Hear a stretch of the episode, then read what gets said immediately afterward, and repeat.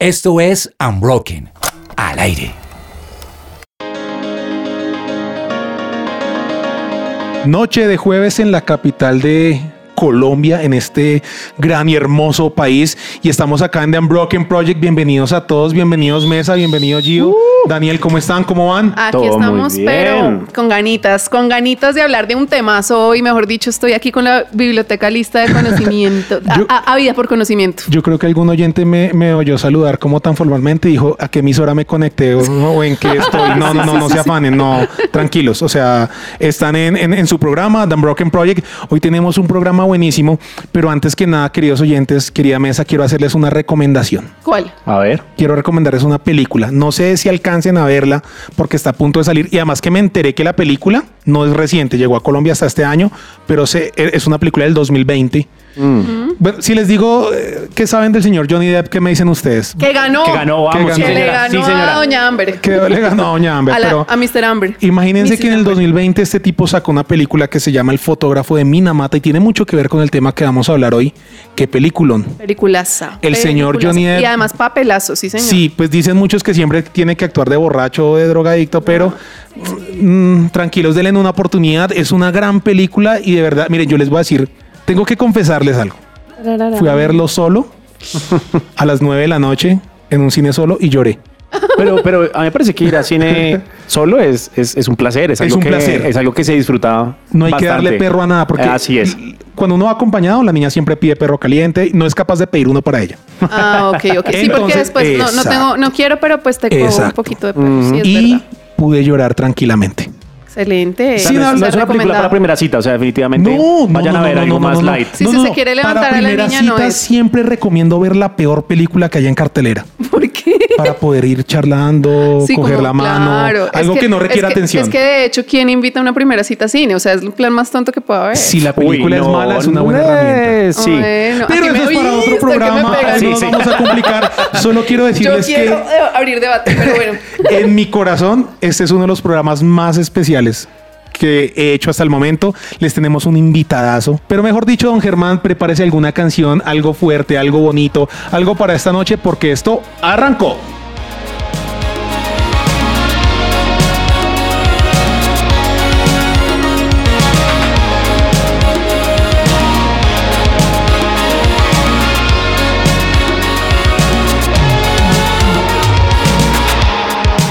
Su presencia radio. Bueno, y no vamos a perder tiempo en esta noche, les traje un invitadazo. Pero déjenme presentárselos antes de que él hable. Vale. Pilas, teólogo del Seminario Bíblico de Medellín, pedagogo de la Universidad Pedagógica de Colombia. De la pedagógica pedagogo, ok. Sí, Nivel, así, o sea, que va a venir a enseñar nivel, con nivel, nivel. con, Con nivel. Nivel. podcaster. Querida señora, si usted escuchó esta palabra y no sabe qué es, el tipo hace podcast. Eso está no sabe. Y si no sabe que es un podcast, Bloguero. Tiene uno de los mejores blogs que he leído. Que ahorita se les vamos a dar. Y, como si no fuera poco, el tipo es un TikToker en evolución. Le dio por entrar al mundo del TikTok en los últimos días. Y ahí está. Y hoy tenemos al señor Miguel Pulido, Pastor Miguel Pulido. Bienvenido, Miguel. Buenas, buenas. Muchas gracias por esta invitación y este tiempo tan especial. ¿Cómo es eso del TikTok? Em, no, pues la verdad no sé. Eh, Realmente fu- creo que fue mi hijo que le gustaban las, los filtros y toda la cosa y me dijo, papá, papá, Tito, Tito. Y entonces pues me pareció chévere. Y em, una adolescente eh, amiga me dijo, oye, ¿y por qué no haces tu TikTok? Yo decía, pero eso es como, como ridículo o algo así. Me dijo, no, pero no tiene que ser siempre ridículo. O sea, solo algunas veces es ridículo. Eh, 99.9%. Se mintieron. sí, últimamente estamos llevándolo a otro nivel, pero no, pero fundamentalmente como de pronto compartiendo respuestas cortas o algo así por el estilo. Y bueno, ahí va para, para una nueva generación, creo yo. Es ¿Cómo es el usuario de TikTok? Como en todo lado, Pulido Miguel 1. Pulido Miguel 1 está en TikTok, Instagram, en todos lados estoy Pulido Miguel. Vea pues, Gio, Dani, el tipo es escritor también. Sí, eso estoy viendo. y ha Tenemos su libro escrito en la mesa. tres libros. ¿Cómo llegué yo a Miguel? Quiero contarles rápidamente. A ver. Un día, en uno de los peores días de mi vida, lo encontré en un live con nuestro amigo Itiel Arroyo, Ajá. hablando sobre el sufrimiento. Un live que me cambió totalmente y yo empecé a investigar sobre este tipo y le dio la locura de escribir uno de, para mí, los tres libros me encantan, pero Corazón en Cuarentena, que me encanta, es, uno de mis favoritos, le dio por regalarlo en el momento más difícil del planeta Tierra. O sea, pudiendo haberle sacado plata a ese libro. Dijo, no, el mundo lo necesita, así que vamos a regalar a Corazón en Cuarentena. ¿Dónde encuentran ese libro, Miguel? En mi blog es pulidomiguel.co, el libro, eh, bueno, en la sección libros. Ahí lo pueden descargar. Fundamentalmente lo hicimos, es gratuito con aporte voluntario. Eso quiere decir que la persona lo puede descargar, es 100% digital.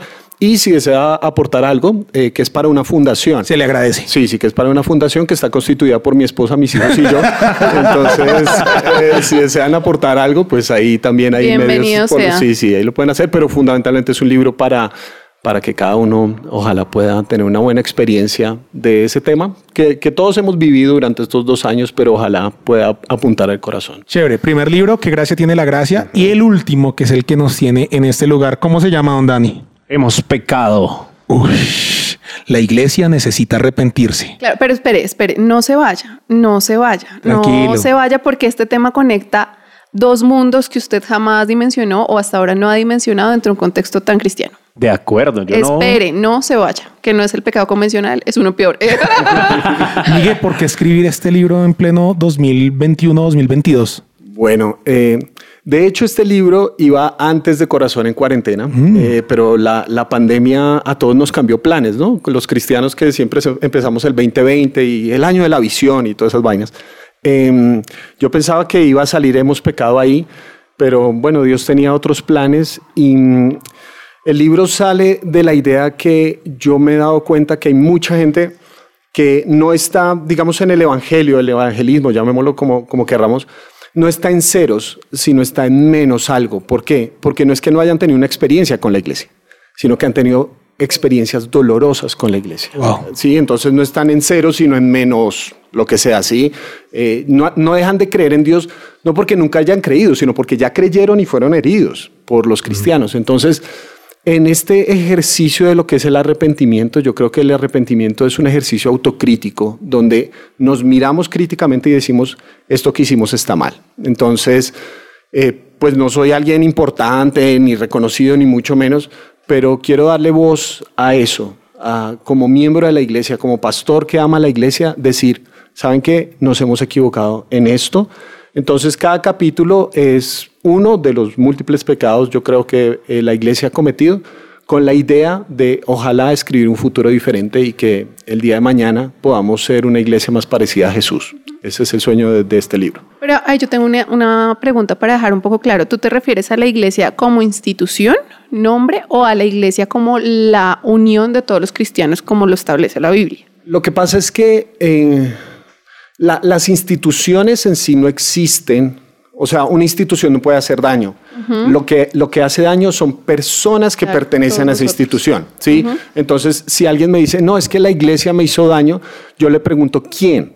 Sí, porque pudo haber sido un pastor, pudo haber sido un líder, es decir, un miembro de, de la iglesia, un miembro representativo de esa, eh, llámese institución. Entonces yo entiendo obviamente la iglesia como un cuerpo eh, y bajo esos parámetros, como miembros de la iglesia, nosotros hemos lastimado a, a otras personas y, y evidentemente los casos son muchos a lo largo y ancho de la historia.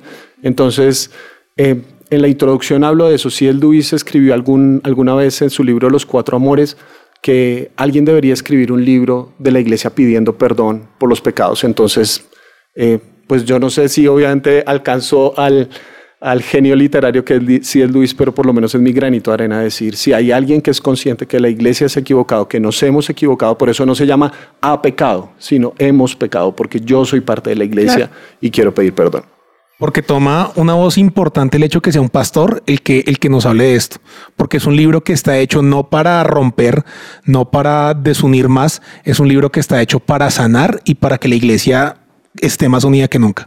Yo creo que además viene en un momento importante porque yo que soy el más joven de la mesa me he dado cuenta que esta generación bebé, bebecito. Ay, tenía que decirlo. Eh, esta generación, por lo menos, creo que viene acostumbrada posiblemente de escuchar cosas de la iglesia y, sin explicaciones, posiblemente solamente como esto es lo que es y, viene. Y, y posiblemente hay cosas que los han lastimado y no saben ni siquiera cómo expresar el eh, estoy molesto con alguna situación o de pronto hay cosas que me cuesta creer o confiar en el Señor porque no he podido experimentarlo de una forma correcta. Entonces creo que es una, es una, pues eh, es un reto muy valiente el aproximarse a, al- al- pues, a las personas, digo, desde mi, mi perspectiva de mi generación, que creo que en realidad es, es algo que se necesita muchísimo. Yo, yo quisiera decir con, con eso que estás planteando que yo tengo una, una tesis, una frasecita, y es que yo creo que todo ser humano está a un cristiano de distancia de Jesús. Wow. Pero a veces no está un cristiano más cerca, sino un cristiano más lejos de Jesús. Entonces, eh, eso que dices es, es cierto. Ojalá nosotros podamos ser ese cristiano más cerca, ese cristiano puente, no ese cristiano muro para la gente, pero, pero sí, tienes, tienes razón, porque eh, yo ahorita como pastor de jóvenes eh, estoy trabajando con gente que son la segunda, tercera y algunos hasta cuarta generación de cristianos. Entonces, ¿qué pasa? Que esta es el, el- la religión tradicional de su familia. Claro. ¿Sí me explico? Que tengo Entonces- el conocimiento en la cabeza, pero no lo vivo en el corazón. Entonces, es ahí esos son, otros retos, ¿verdad? Son otros retos que, que de pronto para nosotros, las generaciones antiguas, sí era como, uy, me volví cristiano y eso era innovador. Pero estos chinos nacieron cristianos, sí, dicen nací en una iglesia. Yo, gracias a Dios, nací en un hospital, es mucho más seguro. Es más Eh, cómodo. Sí, es más cómodo. Más seguro. Entonces, pero, pero eh, me explico desde pequeños. Entonces, obviamente tienen como un callo hacia el cristianismo Claro, que, claro. que va en otro sentido, ¿no? Entonces, bueno, es como la idea de generar esos puentes. Tú me sanaste el corazón y me curaste la alma herida. Y ante cada situación en la que mal estaba, me mostraste la salida. Su presencia radio. Pues imagínense que les prometo, les doy mi palabra, que el tema que vamos a hablar hoy fue un tema que yo nunca pensé hablarlo. Porque fue un tema que nunca me interesó. De hecho, me sorprendió esa invitación a ese Sí. tema de parte tuya, porque nunca jamás te oí esto. De hecho, yo soy el hombre rebelde que ni siquiera sabe usar las canecas de reciclaje. El punto de ir a la conversación. Eso es. A este programa decidí ponerle el título, eh, se lo pirateé. no, es una idea mía este título, es totalmente original y se llama Una verdad incómoda. es, un, es un título que me lo inventé yo. No, mentiras. Sí. Porque eh, Miguel en todos los capítulos durante su libro plantea uno que me reventó porque el resto de alguna forma eran familiares. Pero nunca pensé que yo como cristiano tuviera alguna responsabilidad ante el planeta donde estoy viviendo. Por eso hace dos días veo la película del fotógrafo de Minamata, donde veo una crisis ambiental tan brutal a cargo de una corporación en Japón que daña, no les voy a botar más spoiler, pero se mueren todos, no mentiras. Pero revoluciona muchas cosas en mi corazón y fue un tema que yo nunca pensé hablar. Miguel, ¿por qué dedicarle todo un capítulo al tema del cuidado del medio ambiente? Porque yo siento que hemos tenido una teología a favor del calentamiento global. Eh, me explico. Eh, por muchos años la predicación del Evangelio estaba apuntando exclusivamente a lo que ocurría después de que nos muriéramos. Es decir, haces la oración y allá tienes el tiquete, lo tienes que cuidar, pero te mueres y te vas para el cielo. Y fin de la historia. Y de hecho, hay muchas corrientes teológicas que sostienen que, bueno, no, el mundo se tiene que acabar, ¿verdad? Porque tenemos la idea de que nos vamos a ir al cielo y bueno, eh, eso no es lo que dice la Biblia. Eh, Apocalipsis no termina con nosotros yendo al cielo, termina con el cielo viniendo, a nosotros. No hay plan B, no hay plan B, no, hay- no existe plan B. No, no es que Dios tiene por allá en otro lugar ideado algo de lo a donde vamos a ir. No, no, no. Este es el plan de Dios. Este es el plan de Dios y por eso se habla de una nueva creación. Eh, entonces, eh, obviamente, siempre las ideas tienen consecuencias y si nosotros pensamos que todo lo de la salvación es lo que va a pasar después de morir, pues obviamente a mí qué me importa esto, sí, o sea, al contrario, mientras más, más rápido me muera, mejor. Eh, cuando el llamado esencial de Dios es cuiden esta tierra, cuiden esta tierra. Eh, hay muchos cristianos que leen la historia desde Génesis 3, ¿verdad? Como esta tierra está mal y todo eso, eh, maldita por el pecado.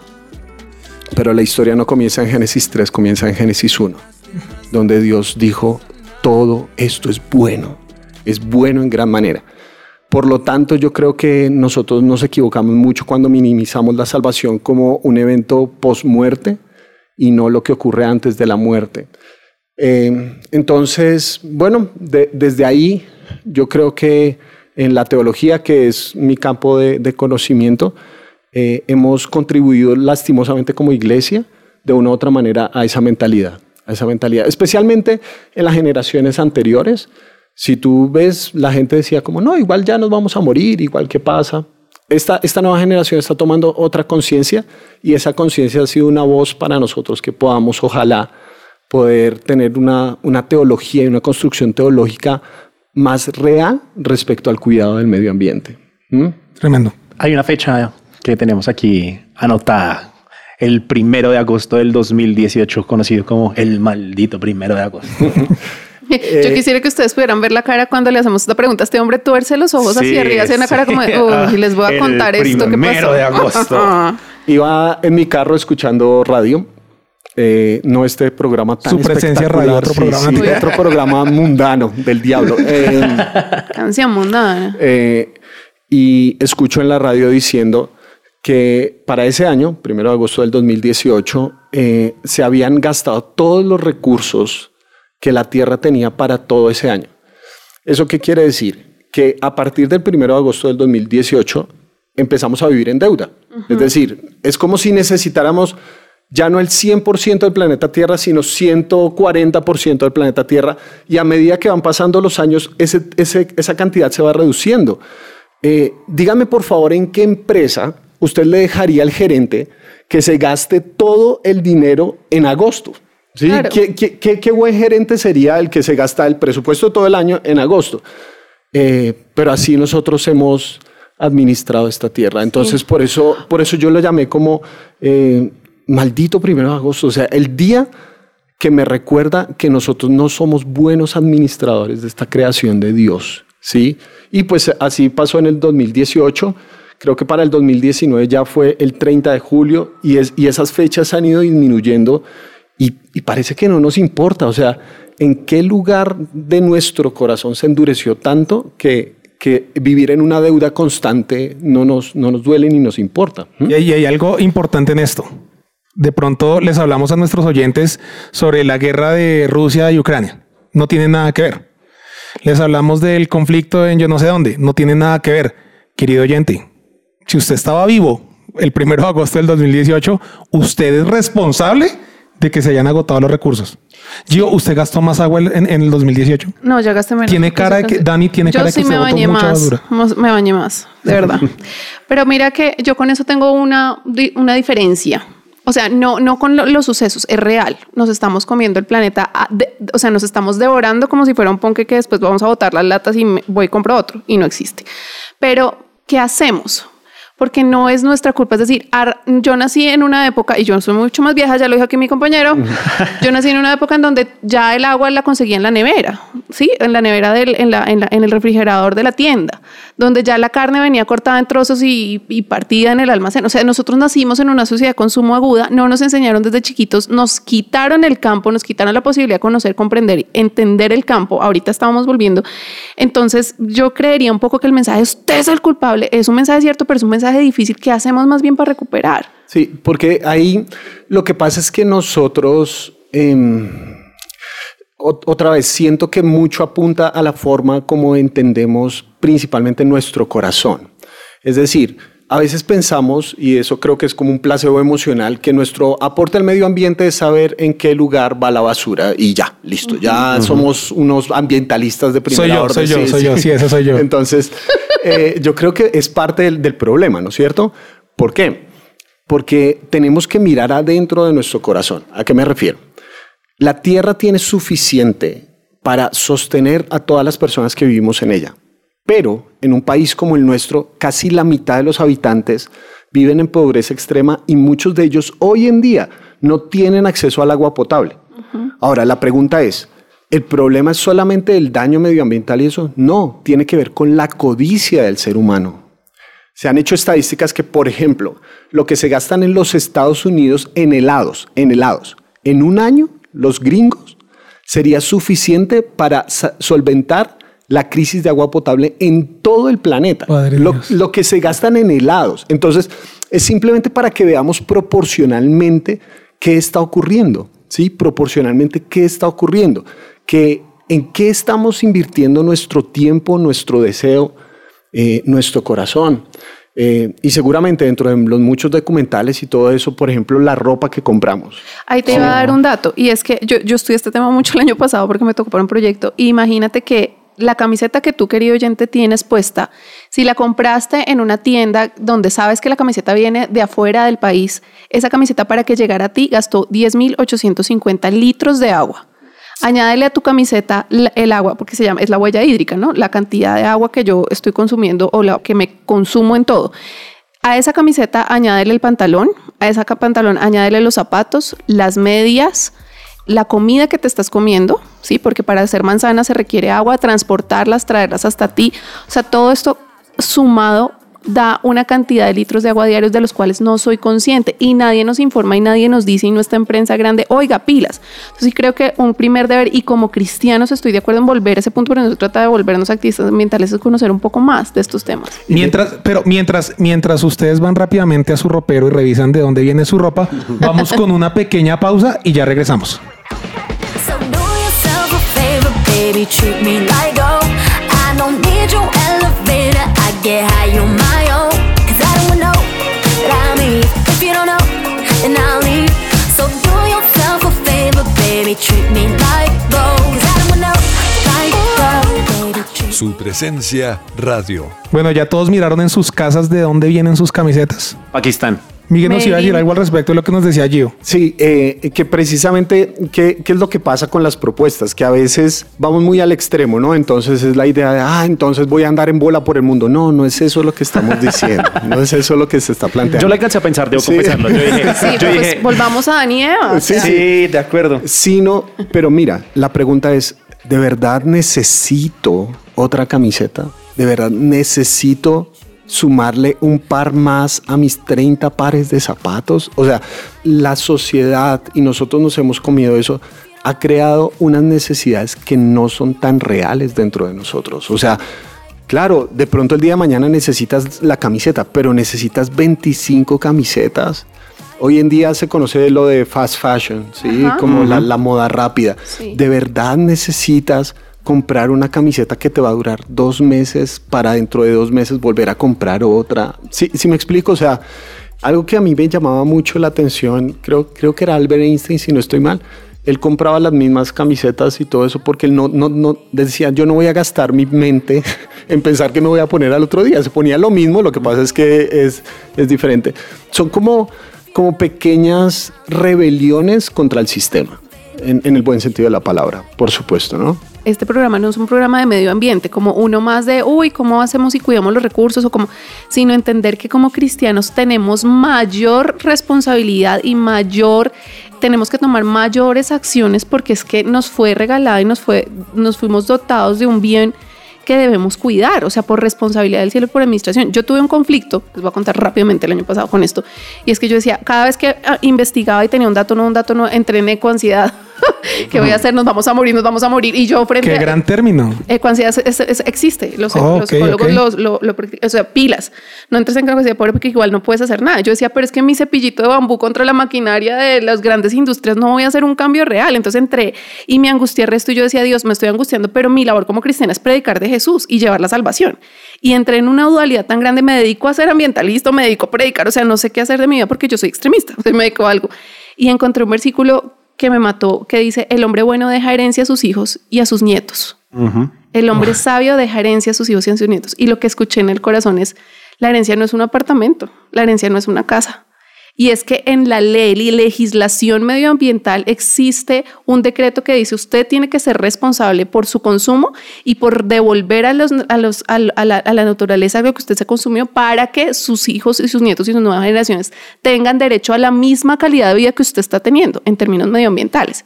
Entonces es un tema que como cristianos no podemos dejar de lado. O sea, esto no es un programa de medio ambiente porque sí, es un programa de responsabilidad impresionante que tenemos.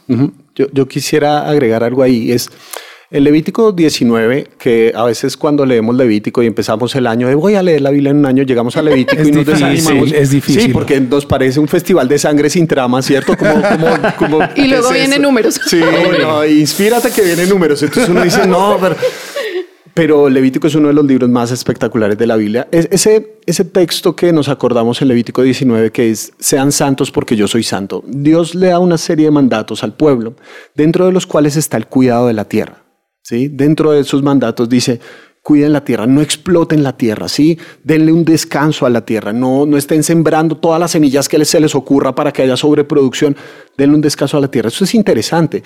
La santidad no tiene que ver con comportamientos, tiene que ver con identidad. Uno no es santo para compararse con otros, soy mejor que, sino para compararme con Dios. Soy santo porque mi Dios es así. ¿Eso qué quiere decir? Que si no somos capaces de cuidar la tierra, tenemos un problema de adoración. Porque nuestra adoración a Dios, nuestra conciencia de quién es Dios está limitada y equivocada. Es decir, si no soy capaz de cuidar aquello que Dios me dio a cuidar, no tengo un problema simplemente de acciones, tengo un problema de adoración. Y muy seguramente los problemas de adoración terminan en idolatría. Es decir, yo estoy adorando algo más que no es Dios. Estoy adorando mi estatus, estoy adorando eh, lo que piense la gente, mi, claro. mi placer, estoy adorando algo más que no es Dios. Entonces, si no soluciono ese problema de base, que es la adoración a Dios, pues aquí podemos hablar un montón y como tú decías, superactivistas y todo eso, pero ¿qué es lo que el cristianismo da? ¿Qué es lo que el evangelio da diferente? Pues hermano, que tenemos un problema del corazón, un problema de adoración y si eso no cambia, nada afuera va a cambiar. O sea que mientras unos están adorando a la madre naturaleza y a la madre tierra, nosotros abandonamos a Padre Dios y nuestra y lo que nos dejó. Yo, yo quería, yo quería ir hacia ese lado porque posiblemente muchos cristianos ah, no quieren oír del tema medioambiental porque pronto están rayados con no, es que entonces si yo me meto con el tema del ambiente. La Pachamama. Sí, exacto. Y cada que la Pachamama. Y ahora es muy loco porque el, el rayo que tienen muchos cristianos con el tema es, es un tema de adoración. Como yo no quiero hablar del tema porque eh, siento que va a terminar volviéndome idólatra de, de el árbol, el sol, la ardillita. Que somos los que vamos a hablar así. Hola, ¿cómo estás, querido hermano? Ya saludaste el sol. Exactamente. Pero ahora es, es creo que eh, lo raya a uno completamente el pensar como, o sea, que no, sigue siendo un problema de adoración, solo que ahora es como estoy adorando al que en verdad debería estar esperando para adorar. Totalmente de acuerdo contigo. O al contrario, hay muchos como yo que estamos, yo quiero meterle la ficha, yo quiero hacerlo yo, pero no quiero como dañar mi teología. No quiero dañar lo que... No, al contrario, métete con toda, tranquilo. Sí, es que- Va, va por ello. Ahí mira, ahí yo, a ver, mi hijo mayor tiene cuatro años, está aprendiendo a escribir y eh, el otro día él me dio una carta, me dijo, papá, te hice una carta. Y, y eran rayones y estaba escrito su nombre, se llama Benjamín, le decimos Benji, entonces estaba escrito Benji, pero la letra no, no estaba adecuadamente alineada, ni mucho menos, tiene cuatro años. Para mí esa carta... Tengo la- 36 y la mía tampoco está alineada, quiero decir. te- te- te- te- tengo esa carta aquí en mi billetera. ¿Por qué? Wow. Porque la forma como tratas lo que hizo la persona demuestra lo que piensas sobre esa persona. Para mí eso es una obra de arte que yo aprecio. ¿Por qué? Porque amo a mi hijo. Es decir, esa carta es una muestra de amor porque mi hijo es una de las personas más importantes de mi vida. Entonces, si no somos capaces de crear, de, de cuidar la creación, quizás tengamos un problema de relación más profundo con el creador. Esa es la idea. Y, y- y hay algo que, que Miguel plantea en el libro, basado en lo que está diciendo, y es que técnicamente ningún cristiano necesitaría tener otro término que acompañe su cristianismo como ambientalista o como cuidador del planeta, porque eh, en el término cristiano, hijo de Dios, quedaría englobado que yo tengo que ser responsable por eso que papá nos dio. Pues es que es tan básico como, como, como yo cuido mi casa. O sea, yo no digo yo soy una, eh, una persona que vive en mi casa y soy activista de mi casa. Yo cuido, limpio, lavo, guardo, ah, eh, no, no ensucio las paredes, pero no los quiero. O sea, es algo básico, es algo inherente a nuestra condición. ¿O no? Sí, sí, no. Es que por eso digo, eh, hoy en día nos, nos limitamos tanto por esos adjetivos y lastimosamente usamos los adjetivos como una forma de superioridad moral, ¿no? Terrible, Así, entonces me siento orgulloso de ser cristiano. No, campeón, si te sientes orgulloso de ser cristiano no es un buen cristianismo, ¿sí? Excelente. Eh, eh, entonces, y empezamos así. No, sí, campeón. sí, porque ahí, ahí empezamos, ¿sí? Entonces, hoy en día, eh, entonces me siento sup- superior que otros porque soy vegano. Me siento superior que otros porque soy ambientalista. Y lo único que hacemos es llenarnos de adjetivos para alimentar nuestro ego. Y al final de la historia seguimos peleando y no estamos cuidando esta casa. ¿Cierto? Entonces, yo creo que deberíamos dejar de fijarnos tanto en los adjetivos y fijarnos más en el sustantivo. Y el sustantivo es la tierra. Cuidemos esta tierra, cuidamos esta casa. No quién la cuida y qué tan teso es para cuidarla, sino cuidemos la casa. Claro, ¿sí? claro. Y hace parte de, porque además cuidarla es de minuto a minuto, segundo a segundo. Totalmente. Y bueno, eh, queridos oyentes, no se muevan, no se muevan de sus sillas, sigan el Transmilenio, eh, revise que no le hayan sacado nada en este momento. No, mentira, no, no. El celular está porque el se está celular, sí, escuchando, sí, me está escuchando, es que ese celular sí ya salvo. Exactamente. Vamos a una pequeña pausa, pero créame que todavía tenemos muchas cosas tremendas de qué hablar. Aún en la batalla, victoria siempre tú me das.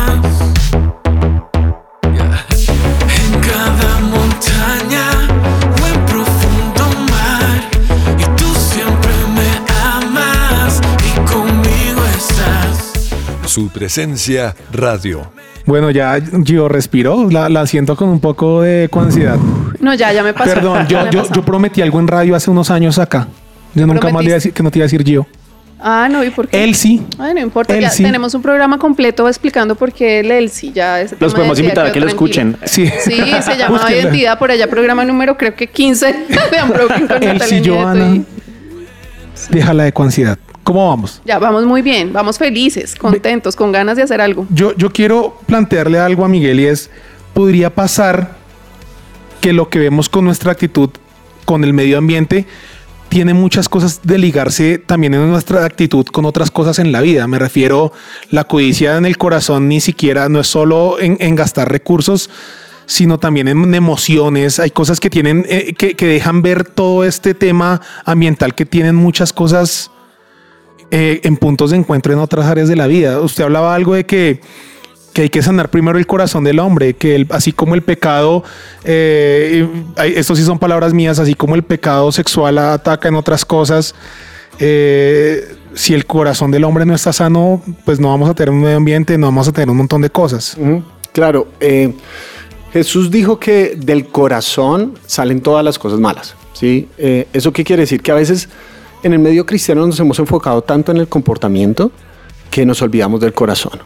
Y enfocarse en los, en los comportamientos sin cuidar el corazón se llama hipocresía.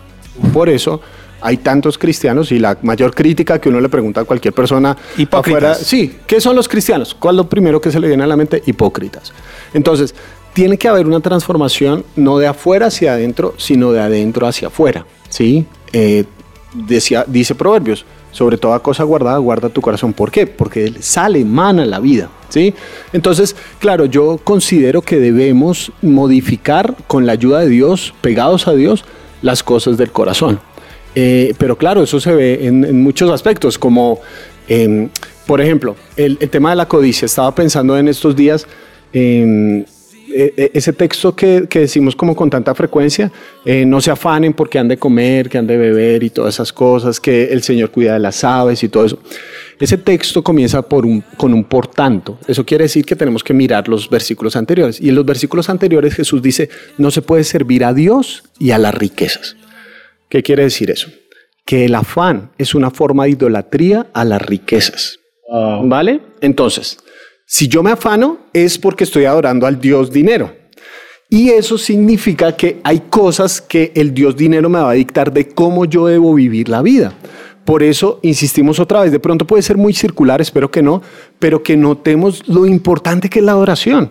Si estamos bien enfocados en Dios, Dios tiene un lenguaje para entender la realidad. ¿Y cuál es el lenguaje para entender la realidad? No se afanen por nada, vean las aves. Sí, vean las aves. Y uno, como somos críticos, entonces decimos, ay Señor, pero son pajaritos y pues un pajarito se alimenta. Dios dice, por eso. O sea, usted cuida a su mascota. Claro, usted cuida a su hijo. Pues más que mi mascota. Entonces Dios dice, por eso, o sea, si cuido a lo más pequeño, ¿cómo no voy a cuidar de ti? ¿Sí?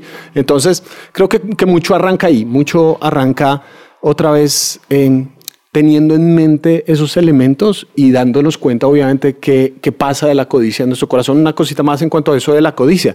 Eh, La codicia o la palabra codicia en el Antiguo Testamento aparece en un texto muy importante y es cuando Dios le da al pueblo el maná. Y se acuerdan que el pueblo Dios les dice, cojan maná para tantos días, no cojan más. Y el pueblo agarra más. ¿Por qué? ¿Cuál es el problema? No es querer más, es la falta de confianza. ¿Por qué? Porque no soy capaz de pensar que Dios va a proveer para mañana. No soy capaz de, pensar que Dios va a proveer para mañana. Entonces, otra vez, volvemos al mismo tema. Eh, tú no puedes confiar en alguien que no conoces. Si no conocemos bien quién es Dios, ¿cómo voy a confiar en Él? ¿Mm? Ya que estamos, ya que estamos como adentrándonos en la Biblia, especialmente pues aprovechando que tenemos a pues, un teólogo acá en la mesa, am, yo esta discusión la tuve, pues discusiones ambientales las tuve con, con algunos compañeros ha- hace, un- hace, bueno, un buen tiempo antes de la pandemia, cuando todavía uno se sentaba a hablar de cosas distintas a la pandemia. Y ellos argumentaban como no hay que preocuparse por el medio ambiente porque la Biblia dice que el cielo y la tierra pasarán, pero mi palabra no. Entonces, como solamente enfóquense en la palabra y pues, o sea, no, pero es que estoy viendo noticias de que, de que se acabó el petróleo y de que el agua y, los recursos naturales y que la cosa dice, no, o sea, la Biblia dice que esto va a pasar, entonces no se preocupe porque está pasando lo que la Biblia dice que va a pasar. Entonces, claramente, de pronto se- puede haber personas en este lugar escuchándonos que digan como, yo creo exactamente eso que está diciendo y, y- y de pronto estamos rayándole un poco la cabeza con, con, con este tema. ¿Qué tal el peladito, no? ¿Qué tal el niño? Sí. Como, como que el mensaje es don't look up. Sí, Ajá. pero ¿sabes cuál, cuál es el problema de eso? Es, es una falta de lectura inteligente del texto. ¿Por qué?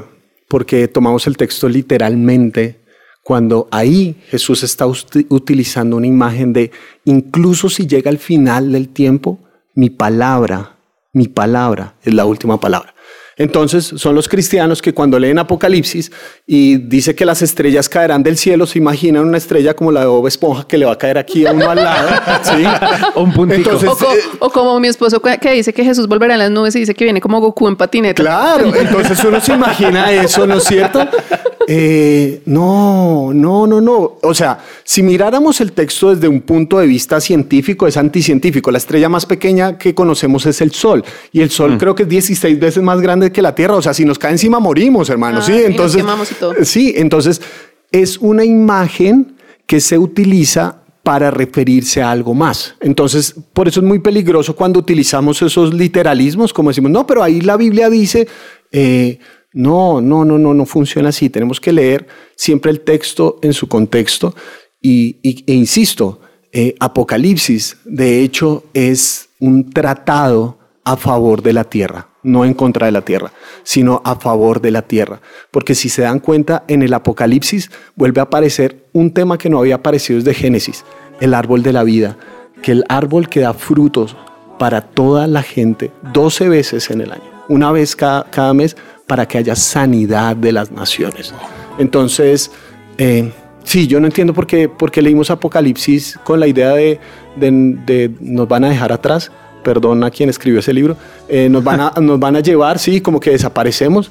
Producción, sí. sí, pero de, no. de pronto Hollywood nos afectó también un poquito. Sí, Hollywood y bueno, y quienes escribieron esos eh, libros porque, porque precisamente es al contrario, ¿no? Es al contrario de, de cómo funciona la cosa. Pero ¿no? entonces hay ahí una pregunta que me surge y, y entiendo cuál es el peligro de algunos que tenemos miedo a este tipo de... Pues no tenemos, pero sí hay, hay una línea muy delgada entre hasta dónde cuidamos la tierra porque tenemos una adoración profunda a nuestro Padre que nos la dio y hasta dónde me voy a cuidar la tierra porque se me vuelve un ídolo esto. Yo te propongo algo. Me encanta esa pregunta, pero como hoy yo estoy mandando, no mentiras. Ejemplo, usted es Creo que este programa nos quedó pequeño. ¿Ya se acabó? Nos quedó No, pequeño, imagínense. ve. Pero ¿saben cuál es la ventaja? Que Migue nos va a acompañar en una parte 2 de Ay, ¿me- me este episodio. No nos toca vernos, no sé cuándo, dentro de ocho días, pero va a estar buenísimo. No se lo pueden perder porque vamos a concluir muchas cosas de lo que hemos hablado hoy. Pero quiero que usted se lleve algo importante y es, Migue, ¿dónde podemos conseguir los libros? ¿Dónde podemos escuchar su podcast? ¿Dónde podemos ver todo su material? Bueno, eh, en las redes sociales estoy como Pulido Miguel o Pulido Miguel 1. eh, en Instagram, principalmente muevo el Instagram, ahí me pueden encontrar. Me escriben con toda tranquilidad, que tampoco soy un influencer ni nada por el estilo, entonces contesto Me los consta, a mensajes. mí me ha contestado. Sí, sí, Maneja sí. su propia cuenta. No, y contesto mensajes de odio, de amor. Eso es muy lindo en las redes sociales contra- con los cristianos. Entonces, eh, ahí me pueden buscar en las redes sociales. El podcast se llama Para la Biblia Real. eh, y ahí lo pueden encontrar en cualquier plataforma de audio. Y en pulidomiguel.co. Entonces pueden encontrar la información de los libros y demás. Eh, pues hasta el momento no, no tenemos como un ultra merchandising y lo pueden conseguir en cualquier lugar. Entonces contactándome directamente, eh, con mucho gusto les informo cómo pueden obtener los libros. Queridos oyentes, gracias por acompañarnos hoy, Tremendo, pero no o sea. se olviden que estoy en una parte 2.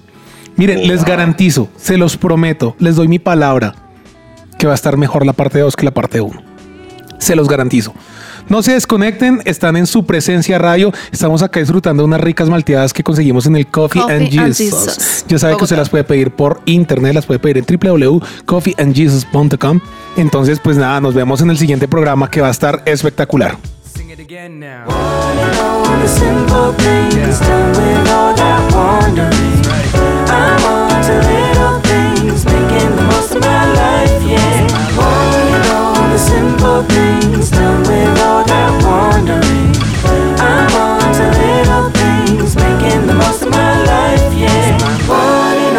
simple things done with all that wandering. I'm on to little things, making the most of my life. Somos Unbroken.